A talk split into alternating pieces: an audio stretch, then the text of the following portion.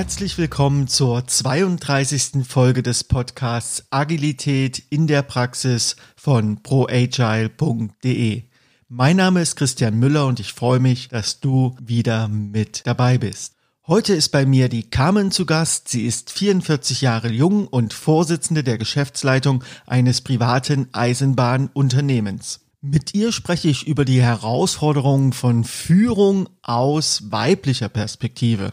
Sie ist ja im Top-Management tätig und hat über 20 Jahre Führungserfahrung. Sie hat dann natürlich auch einen ganz eigenen Blick auf die Themen, was Leadership betrifft und was weibliche Führungskräfte vielleicht anders machen als ihre männlichen Kollegen. Und warum Unternehmen von gemischt geschlechtlichen Führungsteams noch mehr profitieren können. Ich wünsche dir viel Spaß beim Zuhören.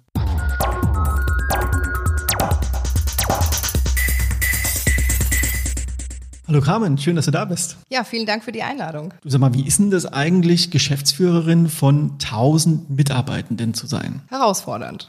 Ähm, ich bin gestartet 2016 ähm, bei eben Abellio Rail Mitteldeutschland, einem Eisenbahnverkehrsunternehmen in Mitteldeutschland. Ähm, wir fahren so gute 18,5 Millionen Zugkilometer.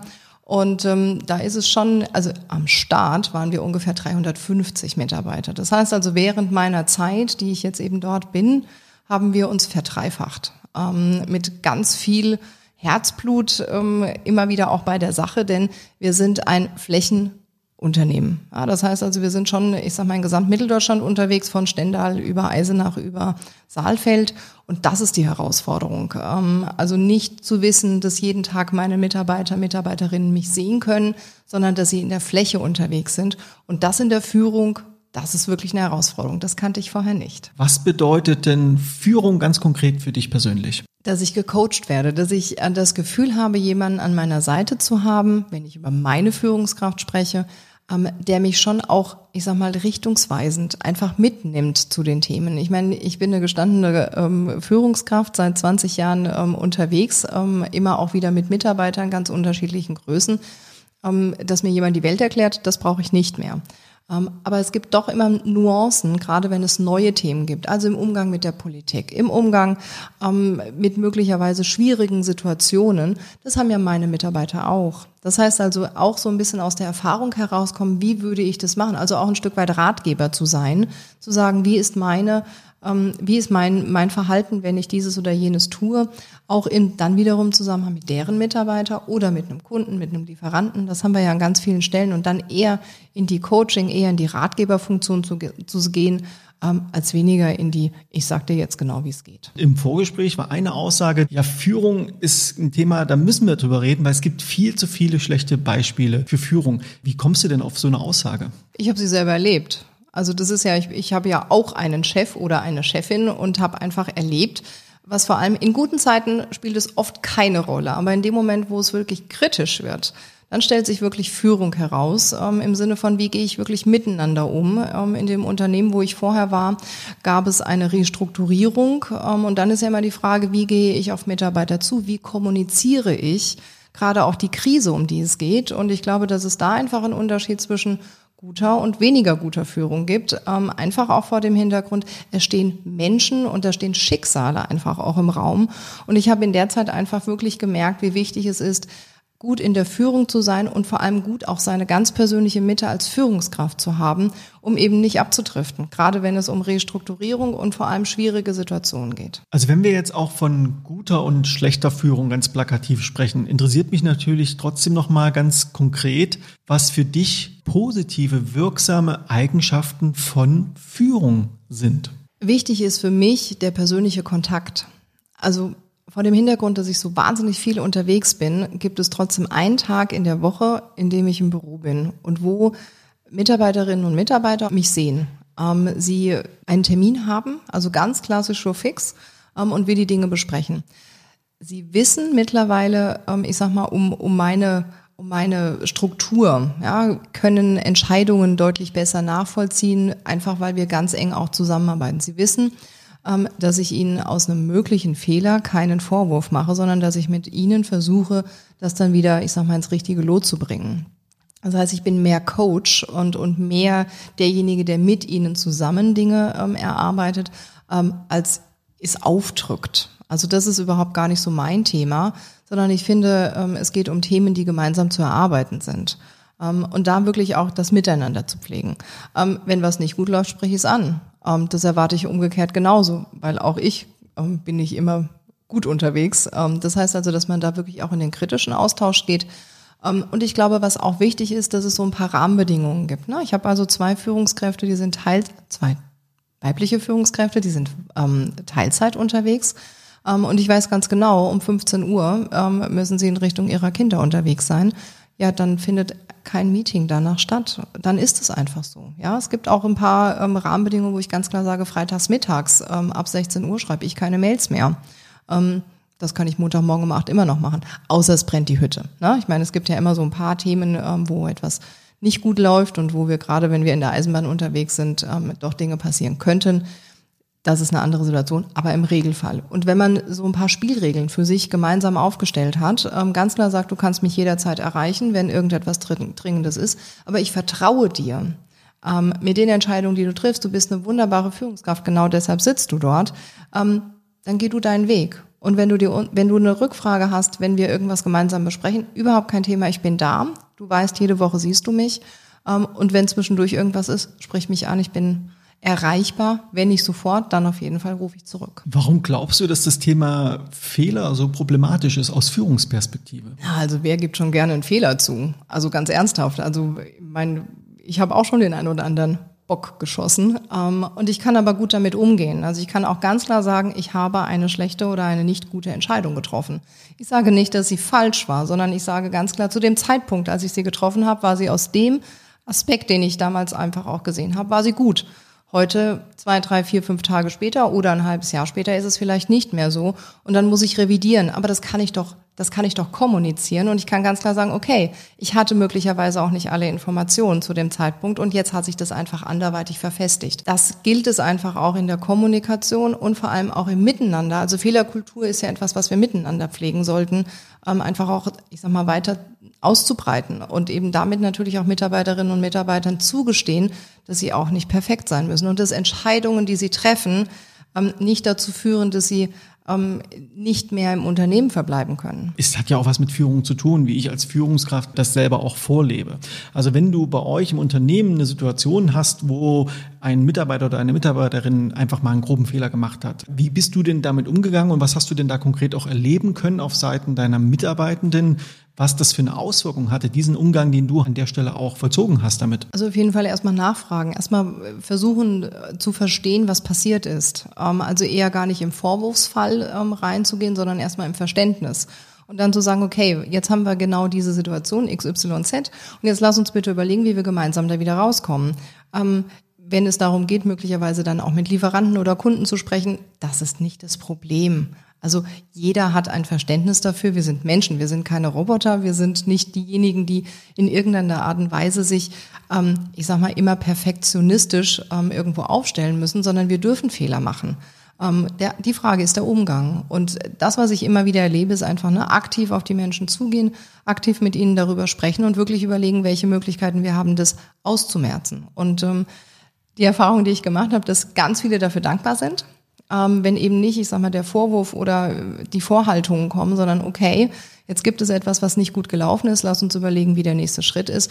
Und vor allem, es wäre extremst wichtig, diesen Fehler nicht nochmal zu machen. Jetzt hast du gerade gesagt, wir sind ja keine Roboter, aber gleichzeitig haben wir uns teilweise Unternehmen gebaut, die so ein Stück weit schon das roboterhafte Verhalten eher belohnen, also keine Emotionen zeigen, keine Fehler zugeben. Je größer ein Unternehmen wird, umso mehr bekommt man auch den Eindruck, dass dort eher die Sachlichkeit dominieren soll, die privaten Belange rauslassen aus der Arbeit, funktionieren, seine Leistung bringen, anwesend sein.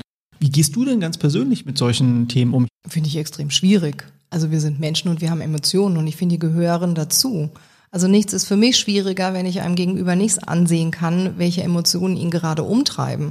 Denn ich glaube, gerade so funktioniert ein Unternehmen. Ähm, wenn ich eben an meine 1000 Mitarbeiter denke, dann sage ich auch ganz klar, natürlich, nicht jeder Tag ist gleich. Nicht jeder Tag funktioniert auch gleich.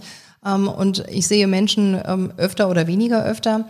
Ähm, und ich möchte schon wissen, was sie umtreibt. Also natürlich nicht im Detail, aber ich möchte schon verstehen, ob sie sich wohlfühlen Und da gehört die Emotion dazu. Und ich finde, es ist nicht schlimmer, wenn ich das Gefühl habe, ich komme in eine Stereotype, ähm, wie auch immer geartet, ähm, in ein Unternehmen rein. Das wäre nicht meins. Wodurch merken Kunden eigentlich, dass da im Hintergrund eine gute Führungskraft am Werken ist? Ich glaube, das ist, wenn man gut miteinander abgestimmt ist. Das heißt also, wenn nicht, ähm, ich sag mal, das einmal Hü und das einmal Hot ist, sondern wenn man eine ganz klare Linie auch miteinander fährt. Ähm, jetzt ist ja unser Kunde ein öffentlicher, ähm, ich sag mal, über die Daseinsvorsorge natürlich sehr öffentlich, ne, sehr politisch natürlich auch. Und auch da braucht es eine ganz klare Führung, ähm, auch von gewissen Themen. Und ähm, es wäre ganz schrecklich, ähm, wenn meine Mitarbeiterinnen und Mitarbeiter in die eine Richtung gehen und ähm, und zurückkommen, mir es erzählen und ich gehe aber völlig in die andere Richtung. Also das heißt, wir haben schon eine ganz gute gemeinsame Linie gefunden und da eben auch zu wissen, nur weil ich den Geschäftsführer oder die Geschäftsführerin anrufe, dann funktionieren die Dinge. Das ist so nicht. Ähm, also es ist nicht so, dass ich irgendetwas durchsetzen kann. Wenn meine Mitarbeiter schon Nein gesagt haben, dann ist auch das für mich ein Nein. Und dann merkt man natürlich ganz klar, wie gut das Zusammenspiel untereinander ist. Natürlich frage ich nach. Natürlich ähm, gibt es nochmal Gedankengänge, die ich mit reinbringe. Aber im Regelfall ist es schon ganz klar und ganz ähm, ausgewogen auch miteinander. Jetzt haben wir die ganze Zeit über Führung gesprochen. Ich würde gerne noch mal einen kurzen Schwenk machen dahingehend, braucht es überhaupt Führung? Wir haben ein, ein Organisationsprojekt in 2017 gemacht, also kurz nachdem ich gekommen bin und haben uns überlegt, wenn wir diese Flächenorganisation aufbauen, ich hatte gesagt, wir sind um ich sag mal, das Dreifache an Mitarbeitern gewachsen, dann hat es ja auch was mit Führung zu tun, sondern und vor allem in so einer Flächenorganisation. Ich meine, unser Hauptsitz ist in Halle an der Saale. Ähm, wir haben beispielsweise eine Meldestelle in Eisenach. Das ist so gut zwei Stunden von uns entfernt. Jetzt kann man ja einmal sagen, ja, das kann so ein Satellit im Orbit bleiben oder das ist auch, ähm, ich sag mal, angebunden an vor allem Unternehmenskultur, ähm, an die Werte der Abellio und vor allem natürlich auch an das Unternehmensbild nach außen hin. Das heißt aber schon, ich muss es irgendwie dorthin bringen. Ähm, und deshalb glaube ich, Führung ja. Die Frage ist nur, was heißt Führung? Also geht es darum, ähm, ist der letztmögliche in der Führungskette derjenige, der die Entscheidung trifft? Oder ist es trotzdem jemand, der auch etwas, ähm, ich sag mal, organisiert, der etwas zusammenhält, der auch neue Impulse reinbringt. Ähm, das heißt aber nicht, dass es die Führungskraft sein muss, sondern dass es ein Leader ist. Und da, glaube ich, ist nochmal der Unterschied zu sehen. Ich hatte hier im Podcast schon mal den Bodo Wünsch, der ja gesagt hat, Führungskraft, die hat man. Das wird einem geschenkt und das wird einem nicht verliehen über irgendwelche Schulterklappen. Was hast du denn konkret für Tipps aus deinem Führungsalltag, aus deiner Führungspraxis für andere Führungskräfte. Wo hast du denn ganz konkrete Erfahrungswerte gemacht, wo du sagst, das würdest du gerne, dass das viel mehr Beachtung findet, wo du glaubst, das ist eigentlich in der Praxis noch viel zu wenig anzutreffen? Ja, da, da gibt es wirklich etwas, was ich immer wieder auch feststelle. Ähm, also ich sitze auch wöchentlich mit meinen Kolleginnen und Kollegen zusammen, ähm, also das heißt, die, die an mich berichten, äh, mit denen ich ganz eng zusammenarbeite. Und was wir einmal im Jahr machen, ist zum einen natürlich das Zielthema, also welche Themen wollen wir in diesem Jahr, in den nächsten 12, 18 Monaten ähm, ja zusammen erarbeiten. Aber was wir auch machen, ist die Erwartungshaltung gegenseitig abstecken. Das heißt also nochmal zu überlegen, was ist meine Erwartungshaltung an meinen Gegenüber, respektive umgekehrt. Also wo kann ich ähm, an der Unternehmensspitze oder eben als Führungskraft auch unterstützend sein, um dass dieses Ziel erreicht wird. Das machen wir jedes Jahr aufs Neue, einfach vor dem Hintergrund, weil sich das natürlich auch verändern kann. Ich frage mich oft, ob das in den Gesprächen, die miteinander geführt werden, ähm, in Zielvereinbarungen oder wie auch immer man das nennen mag, ob das eine Rolle spielt. Weil ich glaube, gerade Erwartungen und vor allem damit herauskristallisierend Hilfestellungen, ähm, also was kann ich für denjenigen tun, um dass er sein Ziel erreicht, das sind ja ganz unterschiedliche Maßnahmen. Ne? Also ich kann ihm einen Weg ebnen, ich kann ihm eine Schulung mit auf den Weg geben, ich kann ähm, Teams zusammenstellen oder oder. Ähm, und ich kann natürlich meinen Beitrag dafür leisten. Und das finde ich ist einfach eine ganz wichtige Komponente und ich bin mir nicht sicher, ob das oft genug eben auch abgefragt wird. Das Thema Agilität, spielt es bei euch im Unternehmen eigentlich eine Rolle? Gibt es da irgendwie Beispiele, wo du sagst, damit beschäftigt ihr euch und du hast vorhin mehrfach den Begriff Transformation verwendet. Ist es bei euch gerade ein Thema? Transformiert ihr gerade und wenn ja, wohin? Ich habe letztens einen, einen Vortrag darüber gehalten, wie die Eisenbahn funktioniert. Ähm, das würde ich ganz kurz ähm, erwähnen. Also wir fahren auf Schienen. Ähm, wir sind 150 Jahre alt als Branche. Ähm, wir sind sehr, sehr militärisch geprägt. Wenn wir nicht mehr auf der Schiene unterwegs sind, dann haben wir einen Unfall. Ähm, Du lachst, aber das ist faktisch so. Das heißt also, das ist natürlich auch das Gedankengut, was wir einfach mit uns tragen, wenn wir über Eisenbahn sprechen. Das heißt, Veränderung ist in der Eisenbahn nicht das Einfachste. Ähm, das heißt also, wenn wir über Transformation sprechen, dann fangen wir ganz vorne an. Also fangen nur mal damit an, dass es eine Homeoffice-Vereinbarung oder ein mobiles Arbeiten-Vereinbarung geben könnte. Ähm, ein Triebfahrzeugführer oder eine Kundenbetreuerin die können nicht von zu Hause aus arbeiten. Das wäre komisch. Also noch gibt es nicht den Joystick für unseren Triebfahrzeugführer, ähm, um dann den Zug von A nach B zu lenken. Das heißt also, dort gibt es ganz klar Vorschriften und natürlich auch Regularien, woran sie sich halten müssen, um dass eben die gesamte Sicherheit und das Gesamtsystem funktioniert. Dadurch, dass natürlich diese Kolleginnen und Kollegen auch ganz stark betriebs- und gewerkschaftlich unterwegs sind, ähm, sind wir da natürlich sehr ähm, auch, ich sag mal, sehr in der Diskussion und im Diskurs vor allem auch, ähm, sich damit auseinanderzusetzen. Denn Kolleginnen und Kollegen, die im Vertrieb arbeiten oder im Personal oder an anderen Stellen im Unternehmen, die würden natürlich gerne ganz anders arbeiten wollen. Und wir brauchen einfach auch junge Menschen in dem System, denn Mobilität ist eben nicht ausschließlich für mittel- oder alte Menschen, sondern ist eben für die Gesamtbevölkerung. Und ähm, wenn wir dort eben transformieren wollen, und das war ja deine Frage, ähm, dann müssen wir ganz vorne anfangen. Was bedeutet denn ganz vorne? In dem Verständnis, dass es unterschiedliche Arbeitsplatzformen geben kann. Also, dass es nicht immer nur damit getan ist, ins Büro zu kommen. Ähm, also mein Arbeitsplatz ist im Regelfall im Zug. Ähm, ich bin so viel unterwegs und ich ähm, möchte auch gerne, dass meine Führungskräfte ganz viel unterwegs sind. Denn nochmal, unsere Mitarbeiter sind ja nicht vor Ort in Halle, sondern sind irgendwo in Mitteldeutschland zu finden. Und das heißt also, wenn ich ein Gespräch führen möchte, dann bitte doch, wenn ich unterwegs bin. Das heißt aber trotzdem, dass ich auch dort erreichbar bin, dass ich dort Möglichkeiten habe, meine E-Mails zu bearbeiten, ähm, Telefonkonferenzen abzuhalten. Allein das ist schon eine Herausforderung. Natürlich wird es besser, keine Frage. Also das hat sich auch verändert in den letzten vier Jahren, in denen ich da bin. Einfach weil ich es auch vorlebe ähm, und mir auch da ein Stück weit Freiheit nehme und es eben, ich sag mal, in das Unternehmen trage, um ganz klar zu sagen, also es ist nicht so, dass ich jeden Tag in irgendeine Verwaltung äh, marschieren muss, sondern ich bin auch da, wenn ich nicht im Büro bin. Kurze Werbepause. Kennst du schon unsere Kurse Agile Leadership? Das ist ein kombiniertes Programm von zwei aufeinander aufbauenden Trainings, die speziell für Führungskräfte entwickelt wurden, die sich mit dem Thema Führen im agilen Kontext beschäftigen möchten. Guck einfach mal rein auf proagile.de slash trainings findest du alle weiteren Details. Jetzt bist du natürlich auch in einer sehr speziellen Branche unterwegs. Die Logistikbranche scheint mir doch eher eine Männerdomäne in weiten Teilen zu sein. Wie ist denn das für dich, in so einer Männerdomäne unterwegs zu sein? Was erlebst du da so in deinem Alltag? Also muss ich dazu sagen, dass ich das gar nicht anders kenne. Ähm, ich komme aus dem Bankenumfeld. Ähm, auch da ist es natürlich sehr männlich ähm, belastend. Ich war dann kurz in der Industrie, habe also einen Abstecher in die produzierende Industrie gemacht. Da waren Ingenieure en masse um mich herum, Ingenieure, weniger Ingenieurinnen. Ähm, vor dem Hintergrund muss ich ganz klar sagen, also dass es männerlastig ist, das kenne ich so. Jetzt gibt es natürlich den, den nächsten Schritt zu sagen, ähm, warum oder was hat mich bewegt, vor allem auch an die Spitze zu gehen. Ähm, ich weiß, dass es wichtig ist, gerade in der Mobilität, ähm, Weiblichkeit zu zeigen. Ähm, Mobilität ist nicht männlich ähm, und nicht ausschließlich männlich, sondern ich meine, wir haben eine Bevölkerung, die ist ungefähr pari pari. Ähm, die Nutzung der öffentlichen Verkehrsmittel ist deutlich weiblicher. Ähm, und vor dem Hintergrund ist es vor allem wichtig, dass die Unternehmen auch den weiblichen Blick mitbringen. Das hat mich natürlich zum einen motiviert, ähm, ich sag mal, diese Chance zu nutzen. Und ich finde, dass es noch mehr Frauen braucht an der Spitze, gerade von vermeintlich männerdominierten Branchen, dort eben den weiblichen Blick mit reinzugeben. Und ich stehe als Role Model dafür zu 100 Prozent zur Verfügung.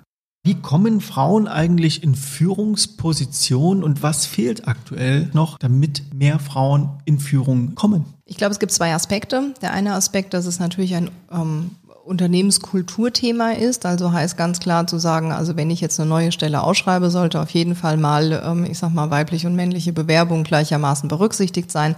Möglicherweise kann man das in Zielvereinbarungen reinpacken. Das ist aber die eine Seite wie schaffe ich es denn, dass Frauen sich überhaupt bewerben, ja, um eben auf diese Stellen zu kommen. Ähm, da glaube ich, braucht es in den Unternehmen deutlich mehr Sichtbarkeit von den Frauen, die schon da sind. Ähm, man, glaube ich, muss deutlich mehr in die, in die, wirklich in die Visibilität gehen, ähm, in die Sichtbarkeit gehen. Ähm, und das möglicherweise auch, und das stelle ich für mich fest, ich meine, so haben wir uns ja auch kennengelernt, ist wirklich das Thema, das Thema Social Media. Ähm, also junge Menschen schauen schon ganz klar auf das, was passiert, auf den sozialen Plattformen und sich auch da trauen, ähm, wirklich sichtbar zu sein und eben auch als Führungskraft. Also ich meine, ich bin Vorsitzende der Geschäftsführung und ich twitter dort selber. Ähm, ich habe mir ganz klar gesetzt, welche Themen sind für mich wichtig. Alles andere lasse ich außen vor aber dort eben für sich auch ganz klar nochmal zu erkennen, hey, da ist jemand, ähm, der macht sowohl das eine oder vor allem sie macht genau das eine. Und das ist genau das, was mich interessiert. Also ähm, da glaube ich, gibt es eher noch ähm, in der Sichtbarkeit und in dem, was wir Frauen oder überhaupt Führungskräfte tun können, auch auf Social Media ganz klar mal darzustellen, was macht denn so ein Job aus? Ähm, wie gesagt, also was mache ich denn den ganzen Tag? Also ich habe ein Jahr ähm, ganz viel darüber berichtet, ähm, was ich so den ganzen Tag mache. Ne? Ich war dann unterwegs in den Bürgermeistern, Ämtern, ich war in den Landräten und so weiter. Ähm, ja, um einfach auch mal ein Gefühl dafür zu haben, was macht so eine Geschäftsführerin und nicht nur zu lesen, was in so einer Stellenausschreibung steht. Denn da kann ich es mir auch nicht vorstellen, sondern da wirklich auch mal wirklich Praxisbeispiele zu nennen. Und gerade die Tage hat mich jemand gefragt, ob ich denn ähm, auch bereit dazu wäre, ähm, so ein genanntes ähm, Praktikum oder ähm, ich sag mal so Window Shading zu machen. Und dann habe ich gesagt, ja klar, also ich hatte eine Praktikantin bei uns, ähm, die ist einen Tag mit mir mitgelaufen, in jedem Meeting ähm, dabei gesessen, auch zu erleben, ähm, was passiert dort, welche Entscheidungen müssen getroffen werden oder wie gehen wir miteinander um. Und dann aber natürlich auch nicht nur intern, sondern natürlich auch extern. Und ich glaube, da gibt es eben ganz viel noch zu tun. Und das ist schon auch eine Aufgabe unsererseits, dort ähm, vorrangig zu sein. Wer sind denn deine Vorbilder im Bereich Führung? Spannenderweise gibt es wahnsinnig wenig Frauen, die, die mich inspiriert haben. Ähm, ich hatte einen wahnsinnig tollen Chef in meinem ersten Unternehmen, ähm, der mir ganz viel Freiheit gegeben hat, der mich hat entwickeln lassen und der mir ganz früh einfach gezeigt hat, ähm, dass wenn ich etwas bewegen möchte, dafür auch den Gestaltungsspielraum bekomme der mich hat ausprobieren lassen. ich hatte auch in dem Unternehmen einen tollen Visionär an der Spitze, der immer wieder auch in Richtung, ähm, was passiert im nächsten Schritt ähm, oder auch sogar im übernächsten Schritt und ähm, über welche Fragen muss ich heute nachdenken, die uns möglicherweise in fünf Jahren ereilen. Das waren so meine ersten Vorbilder und dann hatte ich im, im zweiten Unternehmen eine Chefin. Ähm, das war für mich ganz spannend, ähm, einfach auch den Unterschied zu sehen. Und dann habe ich einfach für mich auch festgestellt, dass so diese weibliche Führungshand doch auch nochmal ganz anders ist. Also einfach der Umgang miteinander. Es ist natürlich genauso sachlich und genauso analytisch, ähm, aber es hat auch eine weiche Komponente. Also mit einem Thema um die Ecke zu kommen, die uns alle umtreiben, oh, heute geht's mir wirklich nicht gut, ähm, da reagiert Mann und Frau doch deutlich unterschiedlich. Hast du so ganz konkrete Beispiele, die dir einfallen, wo das so stereotypisch auch sichtbar wird, diese unterschiedlichen Reaktionen? Ich glaube, dass es oft in der Außenwirkung ähm, ein Thema ist. Ähm, und ich sehe immer wieder, gerade wenn es um die Krise geht, also wir haben ja im Moment auch eine Krise, die mir ja auch das Leben nicht ganz einfach macht. Ähm, da ist auch schon so ein bisschen zu erleben, ähm, wie, wie männlich und weiblich damit umgehen. Ne? Also viele verfallen in Hektik, ähm, sind überhaupt gar nicht mehr, ich sag mal, eher in dem Feuerwehrmodus unterwegs. Ähm, und wenn ich das gerade auch bei uns im Unternehmen sehe, ähm, meine Damen sind da sehr strukturiert, gehen wirklich einen Schritt nach dem anderen, haben auch den ganz weiten Blick und nicht nur den kleinen, also öffnen sich sehr stark, finde ich wahnsinnig spannend, das eben auch zu erleben. Vielleicht dazu ein Satz, wir sind nämlich fast pari pari, wir sind ein Elfer-Team, ähm, sechs Männer, fünf Frauen ähm, und es ist ein wirklich gutes Miteinander. Und da merke ich einfach, ne, da geht die, die Tür einfach weiter auf, ähm, sodass da eben nicht nur dieser eine Moment betrachtet wird, sondern wirklich auch im, im Vordenken ein Stück weit mehr mit berücksichtigt ist. Gemischte Führungsteams sind offensichtlich in einem Vorteil in vielen Bereichen. Nicht nur, dass sie realistischerweise auch den gleichen Teil an Menschen in unserer Bevölkerung oder auch an Geschlechtern repräsentieren, was sowieso etwas ist, wo man drüber nachdenken sollte. Trotzdem stelle ich fest, dass viele Frauen nicht nach Führungspositionen streben. Also ist es nur, dass, dass Männer die Hand drüber halten und sie gar nicht dahin lassen oder was glaubst du, was fehlt? Die Frage ist, wann fangen wir an?